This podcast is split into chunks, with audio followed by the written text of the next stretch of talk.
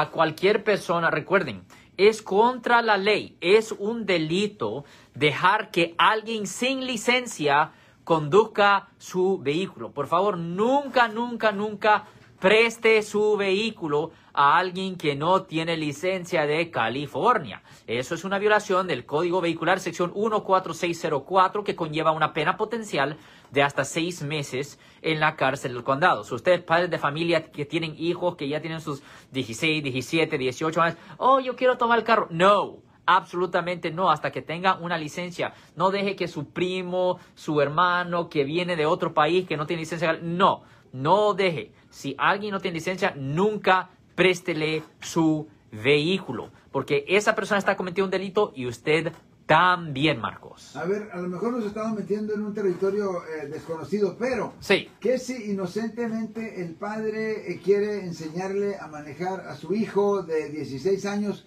que no tiene todavía ni siquiera el permiso. Ok, so la cosa en esas circunstancias generalmente es una infracción, no es un delito.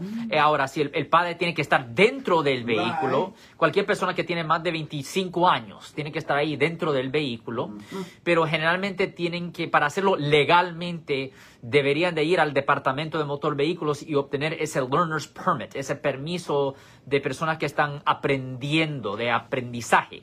Es súper importante obtener eso para no tener problemas con la ley. Pero recuerde que la persona que está ahí ah, en la derecha ayudándole al muchacho, al joven, a aprender a conducir el vehículo, tiene que ser alguien que tiene más de 25 años o más. Si les gustó este video, suscríbanse a este canal, aprieten el botón para suscribirse y si quieren notificación de otros videos en el futuro, toquen la campana para obtener notificaciones.